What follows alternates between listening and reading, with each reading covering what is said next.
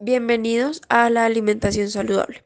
Les habla María José Becerra. El día de hoy, con mi compañera María José Moreno, les explicaremos un poco de la relación de las ciencias naturales y la alimentación saludable.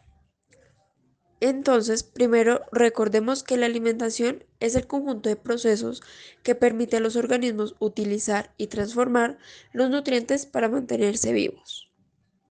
Es por esto la importancia de tener una alimentación que supla nuestras necesidades nutricionales para que nuestro organismo funcione de manera adecuada, obtenga la suficiente energía, los órganos funcionen correctamente y se eviten enfermedades y se lleve a cabo todos los procesos vitales.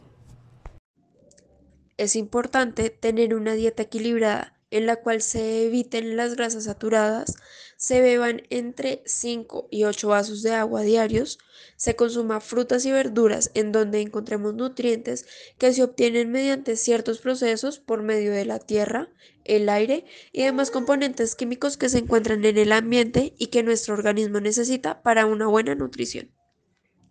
Y por último, recordemos que todo varía según la edad, el organismo y el metabolismo.